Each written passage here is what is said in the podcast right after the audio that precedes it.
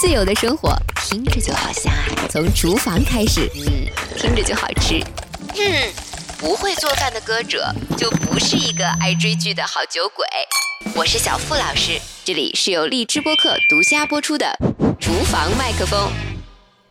我最最亲爱的荔枝播客的饭友们，大家好，我是小付老师，好久不见，欢迎收听新一期的厨房麦克风，又是我们在厨房里彼此陪伴的一天，让我们从厨房开始，自由的生活。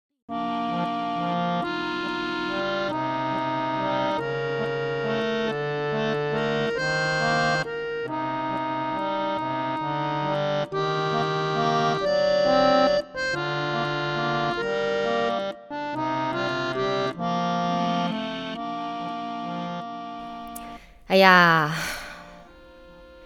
这个最近呢，为啥没更新呢？嗯，就是我这个又有打第二针啊，然后不良反应啊，然后对又有各种状况出现。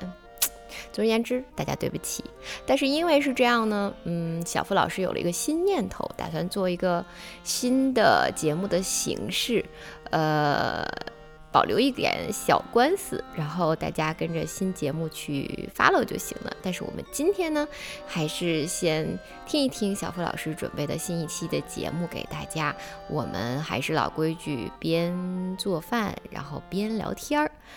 那北京这两天呢是又闷又热，其实我现在都有点喘不上气来说实话，因为我这个工作室啊，它这个房顶的材料的原因就是。冬冷夏热，楼下同事跑上来就会觉得哦，这儿跟楼下简直就是两个温度啊，就跟到了赤道似的。那如果要是这个时候你是我，你会干嘛？喝冷饮、啃冰棍儿，还是洗凉水？那作为一个下周过生日就要三十九岁的中年老阿姨，非常可惜的就是这些事儿。俺都不会做啊！不仅俺不做啊，还要提醒本来就体寒的童鞋们，请你们也不要做啊！为啥呢？这个你们一定听说过，这个冬吃萝卜夏吃姜。那么道理在哪里呢？小的时候呢，我晚上夏天的时候睡觉的时候，爸妈总会说：“哎呀，拿个小毛巾被把那个肚脐眼儿啊给盖着啊，嗯，无论如何那儿别着凉啊。”以前不懂嘛，现在毕竟啊，也是到了这把年纪，该具备的养生知识咱还是都有的。那么，因为到了夏天，其实人的这个阳气啊，它其实都是罩在你体外的，所以本质上你的胃其实是寒的，是没有什么暖 暖和气儿的。所以这个冬吃萝卜夏吃姜这句老话啊，是这么来的。所以说吧，这个。没知识得有常识，因为常识呢，它就是被验证过的知识。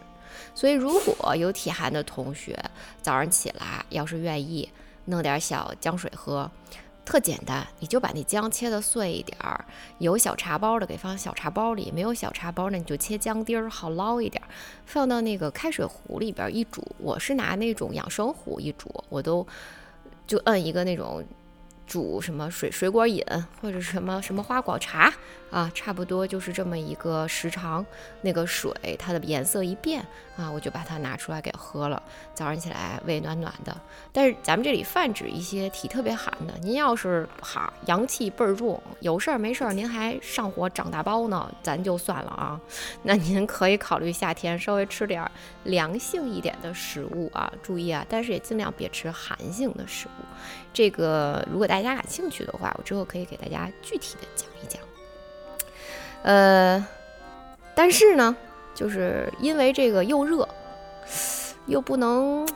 太贪凉，我就突然想起一个事儿，我就想起来我一八年的时候，当时正在学酒嘛，然后也卖一些酒，就去法国见酒商，然后当时从波尔多到勃艮第的中间。嗯在一个地方停留了两天这个地方呢就叫做教皇新堡。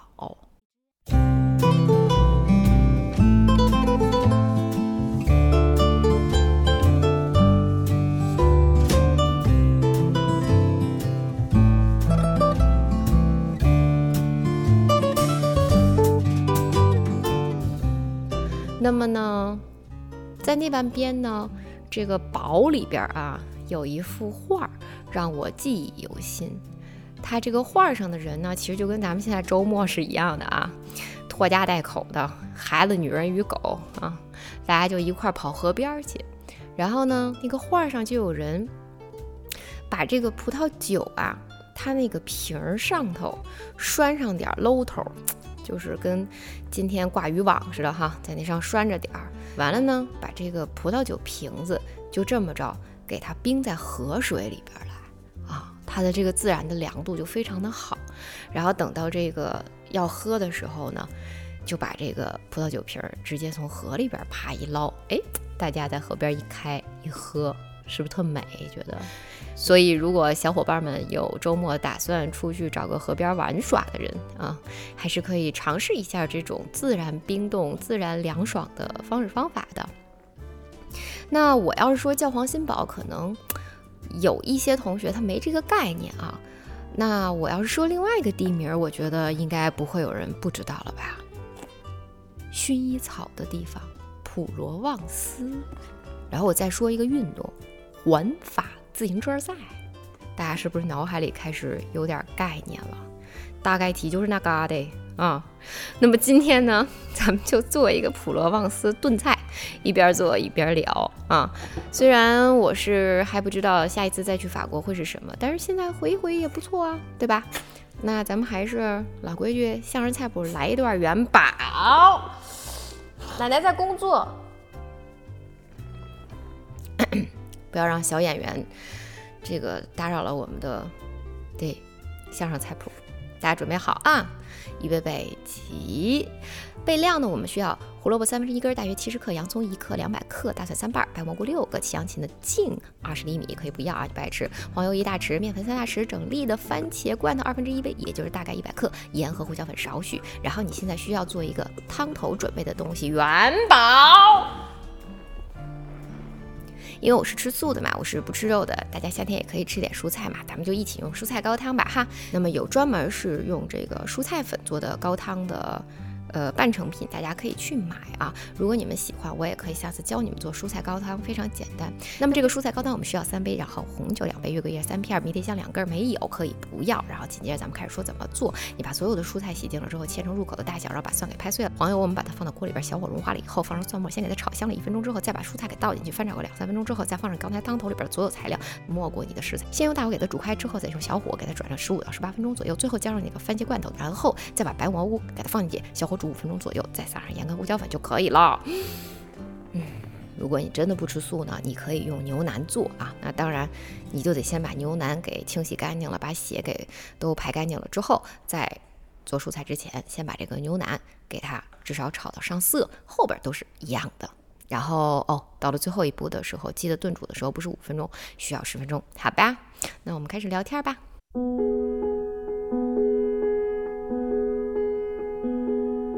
话说啊，这个一八年的时候，我当时刚刚开始学习葡萄酒证书，然后接触这个葡萄酒圈儿。那正好借着这个机会呢，我就准备了一次去法国见酒商的这么一个行程。那我们也是请我们在中国最大的供应商，就帮我们在那边安排了一下。呃，从波尔多到勃艮第的时候，我刚才说嘛，中间就去到了这个教皇新堡。其实，在那之前，我跟大家是一样的，我对这个地方的印象。也是到了火车站的时候，就是市中心街上巨大无比的，大家懂的，对吧？那个护手霜的牌子是吧？就这个是我觉得我对普罗旺斯、对薰衣草、对那半边的一个最重要也是唯一的一个印象。但等到真的是到了之后参观了，才知道哇，教皇新堡它在欧洲、在法国它的重要性啊。那么当然了，葡萄酒在它这里也是其中的一个重中之重。那我到了那边之后，自己在网上，嗯嗯，找了一个有点像家庭旅馆，但是它又有星级的那么一个地方。后来住进去才知道，真的就是家庭旅馆了。呃，住在那半边，我就除去见酒商的时间，给自己安排了一下，还是去看了看这个教皇新堡。它那边呢有一个设置，我觉得特逗。真的，我当时看到那设置的时候，我都在想，这肯定是咱们中国人做到。为什么呢？我一说大家就知道了，它就是这个这个堡里边的每一个空间里啊，它在正中心都有一个二维码，然后你扫这二维码呢，你你你进去的时候，你领一个呃三 D 的那个眼镜，你扫完二维码之后，你那个眼镜里面你看到的空间，它就会显现出一个呃。还原以前样貌的这样的一个跟画儿似的这么一个空间，然后这个时候你再摁你手里边的那个翻译机，呃，讲解机，它就开始给你讲这个堡里边教皇新堡整个这个地方的历史啊，它在法国的地位啊，当时的这些来龙去脉啊。因为这个东西实在太有意思了，所以我还确实都记得挺清楚的，所以我现在也可以给大家絮叨絮叨，大家就当跟着我去旅行吧。那么，教皇新堡它其实最开始它只是罗马人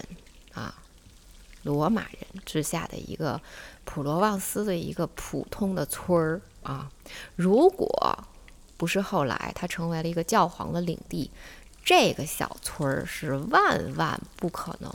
拥有法国头把交椅的这么一个原产地命名啊！这个是葡萄酒里边的一个专业的一个名词啊，以后有机会可以给大家细讲一下。那么大约是在公元前两百年的时候，其实这个地方它就显现出了葡萄酒酿造的这么一个痕迹了。然后从那个时候开始起，就这个小村儿就成了罗纳河谷最繁茂吧。的这么一个葡萄种植园跟葡萄酒的生产基地啊，但是，嗯，稍微对这种欧洲历史比较感兴趣的饭友们应该是知道的啊，在过去的时候，呃，宗教跟政治之间的关系啊，可以说是不仅是密切了，而且它是有从属关系的啊。所以这儿呢，其实跟后来很多其他有好葡萄酒的产地是一样的，包括勃艮第啊这些地方，都逐渐就被贵族跟神职人员控制了。啊，平民是不能够享用在这片土地上产出来的美酒的。那么，等到了公元一四六年的时候，这个阿维尼翁的自觉啊，这个吉奥菲亚呢，他就呃开始，他就正式宣布，就说啊，这个村儿里头啊，有一半都应该归我了。那么呢，没有等了几年，到了五七年的时候，一五七年的时候。这个吉奥菲亚呢，他就变成了阿维尼翁的大主教啊，而且呢，他就在这个教皇新堡村呢，有他的这个组织，他就开始有规模的去种这个葡萄，然后酿造葡萄酒。那么，到了十一世纪的时候呢，这个欧洲封建的这个王权跟宗教之间，它其实就开始这个纷争就已经变得非常的强烈了嘛，然后。整个的这个王权这一边呢，它其实是占了上风的。到了公元十四世纪呢，罗马教廷它就分裂成法国派跟意大利派了。他们干嘛的？他们就为了选这个教皇的人选，他们就明争暗斗，不可开交，就把波尔多的这个大主教跟他对勾给他推上了这个教皇的位置，他就变成了这个克莱蒙五世。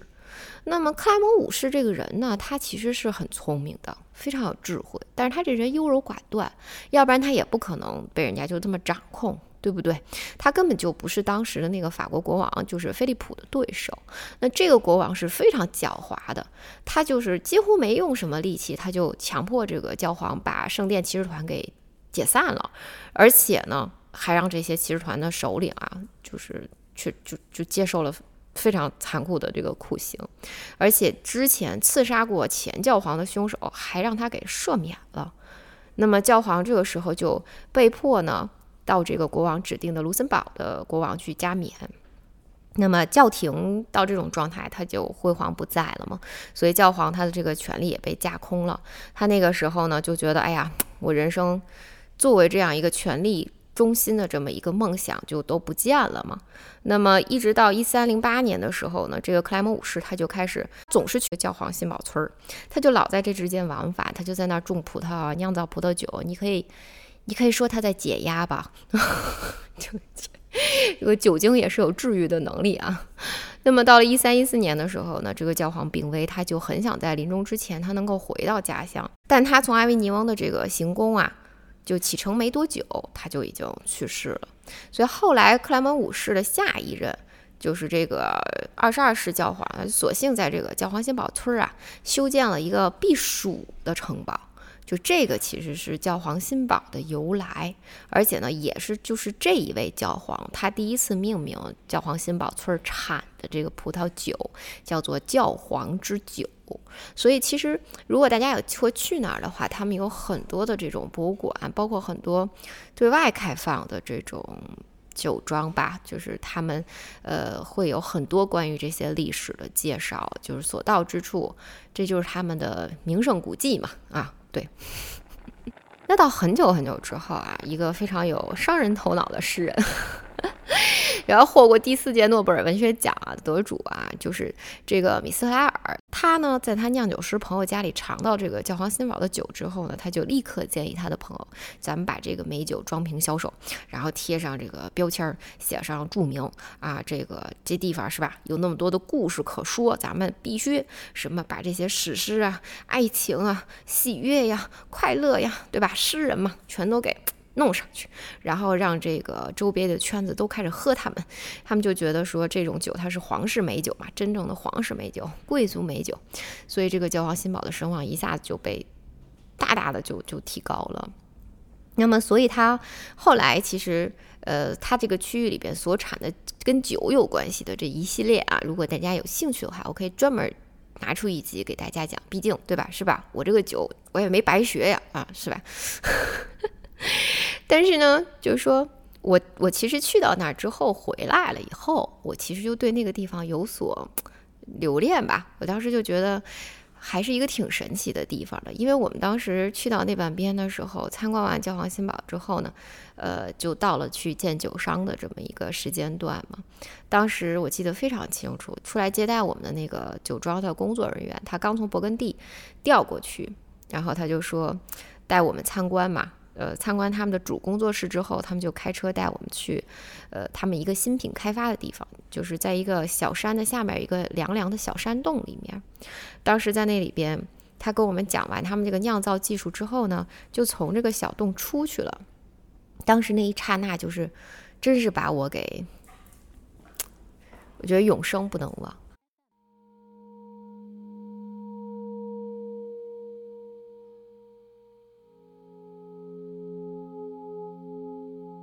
就是他当时在那个小山洞呢，就是对面的那个景色刚好是夕阳西下的时候，然后他就指着那个那半边有一个马正在那边吃草。他就手指着那个马吃草的方向，他就说啊，你看每次环法自行车啊也会在这边经过啊，然后如果我们的客人预约的话，我们就会在现在你站的这棵大树的下面，然后请这个米其林的厨师过来，然后给他们专门准备上一顿这种丰盛的晚宴，再搭上我们的好酒啊。如果你要是下一次在这边待的时间长一点的话，你也可以跟我们提前预约哈。我觉得被打动的不是说他当时说的这个这个。这个高级的款待，是你当时在疲劳了几天，然后又有时差，然后在不停的品酒喝酒之后，你突然到了一个凉爽的一个小洞。这个小洞出去之后，有一种豁然开朗的感觉吧。可是夕阳西下，又有一种柔情四射的这么一个乡村之间的那样的一种美，既不过于让你觉得美的绚丽。也不会让你觉得有一种好像融入不了的那种美，所以我当时从那儿回来了之后，我还真是挺惦记那个地方的。我回来之后就正好，我就看，哎呀，普罗旺斯，然后阿维尼翁、教皇新堡，哎，我一搜就搜了一个电影啊，它叫《普罗旺斯的夏天》。我当时没多想，我就想，哎呀，我我想要再咂摸咂摸这个。美好的滋味嘛，我就把它给打开了，一看吧，还特别的好看。我推荐大家去看啊。它这个普罗旺斯的夏天呢，讲的其实是家庭关系，但是很好看。它就是讲呢，嗯，在这个普罗旺斯居住的这个爷爷奶奶呀，他们的女儿当时呢。呃，在很年轻的时候就爱上了一个小年轻的男孩，他爸不同意，他就跟这个男孩子私奔了。那么私奔之后呢，他就没有再跟他爸爸联络过，有跟他妈妈联络。那么十多年过去了哈，他的三个孩子也都长大了，呃，两个是大概其呃初中、高中这么一个状态，还有一个他是不会说话啊，他是一个聋哑的小朋友，那个小朋友大概其实四五岁的样子。在这个时间段里呢，他女儿离婚了，离婚呢，他就。赶快把他母亲，就这些孩子的外婆嘛，喊回去巴黎，把他们看看能不能在他焦头烂额，然后又准备从这个前夫的共同财产搬出来找一份工作的时候，能不能请外婆把他们带回这个普罗旺斯去，呃，照顾一段时间啊？正好也是假期的时候。然后外婆呢，因为知道说。自己的这个先生的暴暴脾气啊，而且也知道，就是说跟女儿断绝关系之后这些年，他一提到女儿的时候的这种恨铁不成钢啊、咬牙切齿的这种状态，所以他其实是没有和老爷子说任何一句话，就把这三个孩子给带回去了。所以老爷子当时在火车站看见这些人的时候，又不好在孩子面前发作，就是一把就把奶奶身上的那个。包给拎过来，然后扔在车上之后，特别憋气的说了一口：“你竟然都不跟我说一句啊！”就是感觉到自己被背叛了的那种感觉嘛。但是他知道自己女儿离婚了，其实爷爷在这种状态里，他的心态是很纠结的，就是他非常非常的心疼自己的女儿，但是呢，他实在又忍不住说一句：“当年你不听你老爸的，现在又被男人坑了吧？”就是你知道，刀子嘴豆腐心。等到了这个家里面之后呢，因为爷爷家里面是种这个纯天然的橄榄树的啊，那么他们住在这个普罗旺斯的村儿里头啊，这三个从巴黎大城市突然跑到村儿里头的孩子。这个不会说话的这个小朋友还好一点，非常的乖巧，但是这个大儿子和闺女就有点受不了了，啊，就是也是各种的抗议，然后各种的不想和，呃，老爷在一起，因为他们认为，嗯，这个关系的恶劣是因为老爷对他妈妈有太多的意见，然后又看不上他爸爸，所以尽管他们的父母离婚了，他们还是。很护着自己的父母的，所以每次多说两句话，大家就要吵起来。而且呢，这些在城市里生活的孩子们呢，又各种时髦，是吧？但是到了乡下，发现手机也没有信号，好不容易找着信号了之后，呃，还要在满屋子的各种的去举着手机找。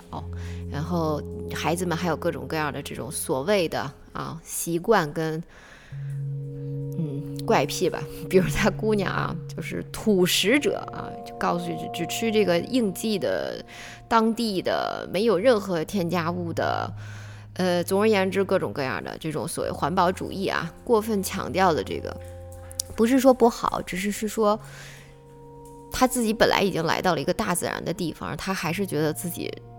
这么环保的人接受不了自然的生活，他的他的这个大儿子也笑的说：“你这么环保，倒是不喜欢大自然哦。”他说：“我保护大自然，不代表我就要住在大自然。”所以可想而知，他们一开始到了这个老爷家里头的时候，这个鸡飞狗跳的状态，虽然姥姥百般的这种在中间做和事佬啊，但是还是每一天都剑拔弩张的。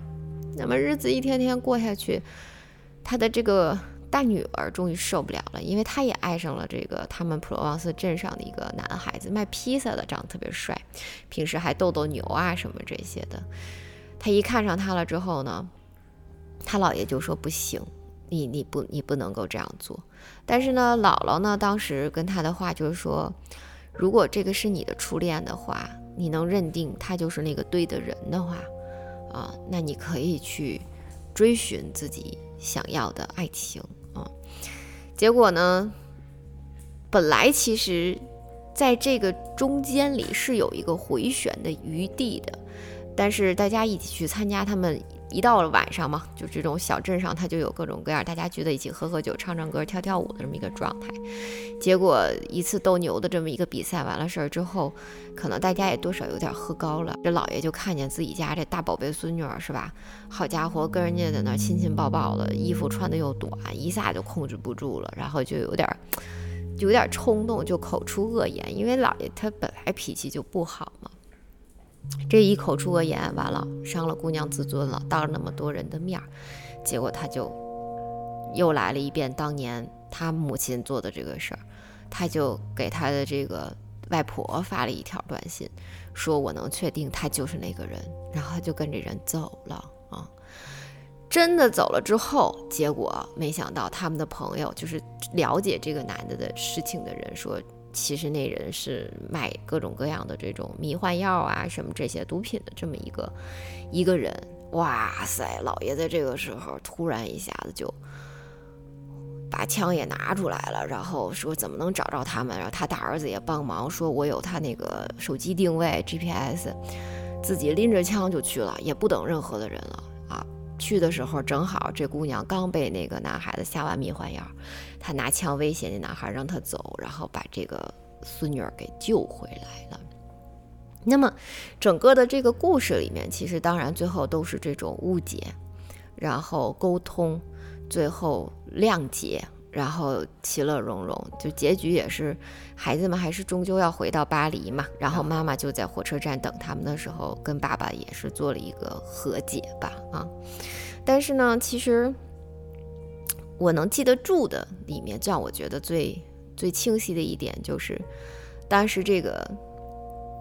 外孙女儿啊被救回来了以后，她还是对这个男生也怀抱着一丝的幻想。他就坐在了自己的姥爷的身边，在湖边，他就说，他连一个短信都没有发给过我，就连一句对不起都没有。然后呢，他就说没关系嘛，姥爷说没关系，恋爱可以再谈嘛。他就说我不想再谈恋爱了，这种东西不是好东西，我对爱情失望了。然后，姥爷就突然跟他讲，那真实的世界里边，爱情哪有那么多的一见钟情、天长地久啊？哎，孙女儿突然一下就说：“你们这个年代的人，你们不相信一见钟情吗？”他说：“不相信呢。”他说：“那你跟外婆呢？”啊，这个时候老爷才说出来，他们以前呀，正儿八经的是天天开着摩托车环游全世界的这个摩托党。他说：“你外婆呀，年轻的时候爱的是我的亲哥哥，不是我。然后他们一次出行的时候呢，出事儿了。”就是那一次出行，他不在，但他哥哥在，出事儿了就去世了。完了，所有的人呢，就都等着他回来处理他哥哥的这个后事嘛。所以就等于是当年的这个外婆跟外公，他俩一起呢，就拿起了去，因为火葬嘛，就一起拿起了这个点燃他的那个火炬，就是觉得两个人一起把这个寄托的思念之情。啊，全部都绑在一起，也许是他亲哥哥的一个人生的一个最后的愿望。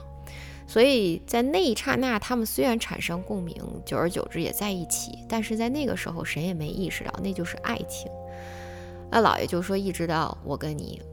姥姥真的是哈。”经历了许许多多的事情的时候，才意识到这就是爱情，这不是别的，不是一种他人的寄托，不是一种对他人的思念，这是我们两个人之间的一个爱情。他说：“所以爱情还是有的，你还是要坚持对爱情的一个信念的。”那这个我觉得还是非常非常感动的，所以大家可以去看一看。嗯，我其实到了今天，就是对整个的法国之行的记忆啊。是有一些模糊的，那其实既不是这个教皇新堡里边各种各样的这些，走走三两步就能遇上这种开放型的小酒庄啊，然后都把这个教皇新堡的标志给摆在外面，也不是大家都熟知的薰衣草啊什么这些，哎，反而其实是当时他的那个行宫的那个废墟啊。它旁边有那么一小块田，那么这一小块田里呢，一共种了十三溜，就是他们那个地方。我刚才不是跟你们说了吗？就是这个法国，它其实需要原产地命名，需要法定种的葡萄，不是你任何一个城市、任何一块土地想种什么你就种什么的，这个是国家规定的。你今天在你这个城市里，在你这片土地上，你就得种这个葡萄品种。那么呢？这个也是焦黄新堡非常特殊的一点，就是它可以有十三种葡萄品种，这是非常非常高的。就很多的地方就那么一两种，呃，可以甚至是说你也许种了，但是法定还有允不允许你拿出来用这个葡萄酿酒这个事情。但是在焦黄新堡，它是都允许的。那其实呢，那些藤它其实就是一个展现，就是哎一片废墟之外。有这么十三个葡萄种，你就感觉这个是一种留下来的这样的一个痕迹啊，就是说历史虽然走了，但是它依旧每天都出现在你的生活里，你在喝它，你在把它变成你一种快乐的源泉，这个我觉得是我记忆里很深的一件事儿。另外一个事儿呢，其实就是他们那边的路呢，有这种石子路啊。我当时还后悔带着我的那个高跟鞋去了之后，差点没都折在那边。后来又买了一个，在当地又买了双鞋，换上穿上才走路。但是很奇怪，虽然走得很累很艰苦，就当时没换鞋之前，它非常非常奇怪。你就是这种夕阳下来的时候，你发现很多人都坐在这些餐馆的外面，然后吃吃喝喝的时候，你也就不经意，不管多辛苦，脚底下可能都磨烂了。哎，你还哼起了小曲儿，就是那样的一种轻松自由的心气儿，大家能理解吗？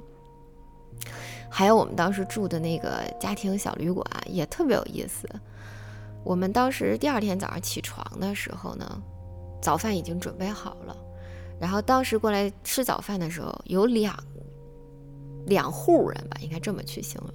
那么一个呢是一个已经在他那住了三四年的美国老奶奶。他就是退了休之后，就是觉得我就是喜欢这个地方，我觉得在这待定了，顺便学学语言什么，他就一直住在他们家，对我们也特热情。另外一对儿呢，是一对儿从加拿大过来的，呃，已经退休的爷爷奶奶吧。他们是跟我们讲说，他们其实家里挂了一个地图，然后他们规划每一年，他们都要在那个地图上插一个小图钉，他们想要去到一个地方。哎呀，我现在想一下。他们说的这个话，做的这件事儿，简直就跟这个普罗旺斯的夏天里边，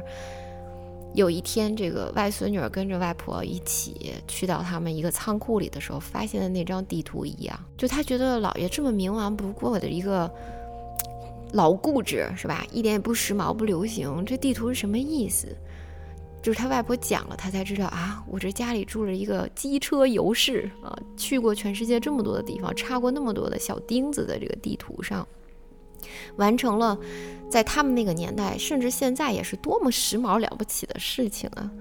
那当时那个加拿大这对老夫妇，叔叔阿姨还留了我邮箱，就说：“哎，等到时候我们去中国的时候，那个小图钉啊，摁到中国的时候，如果我们去北京啊，一定写邮件给你。”我当时就觉得，人在这种轻松自然的环境里的时候，你会很想去交朋友，你会有很多奇妙的偶遇啊。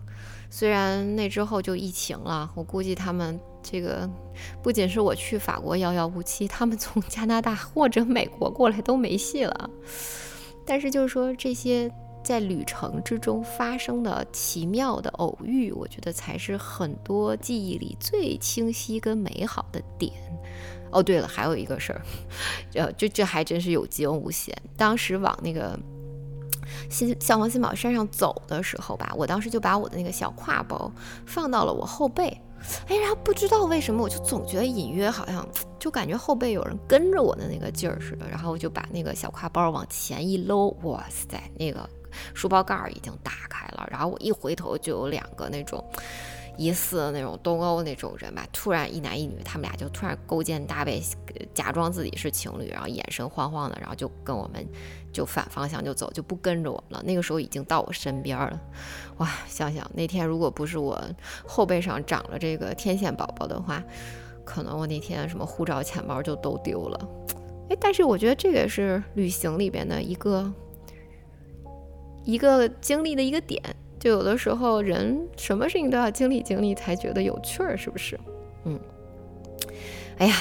但愿我亲爱的荔枝的饭友们，你们也有一个这样的地方，然后有你们美好的回忆，有你们心心念念的牵挂。等到疫情结束了，啊，大家都好起来了，你们还能再去那个地方看一看。当然，最重要的，如果那个地方当年有陪你一起去的人，今天还在你身边的话，一定好好珍惜。好啦，如果要是真的想和我一起感觉一下这种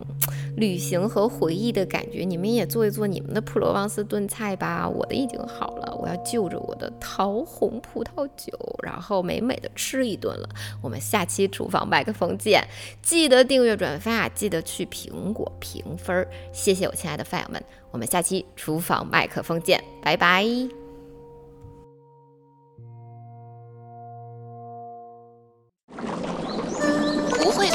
歌者就不是一个爱追剧的好酒鬼。我是小付老师，这里是由荔枝播客独家播出的《厨房麦克风》。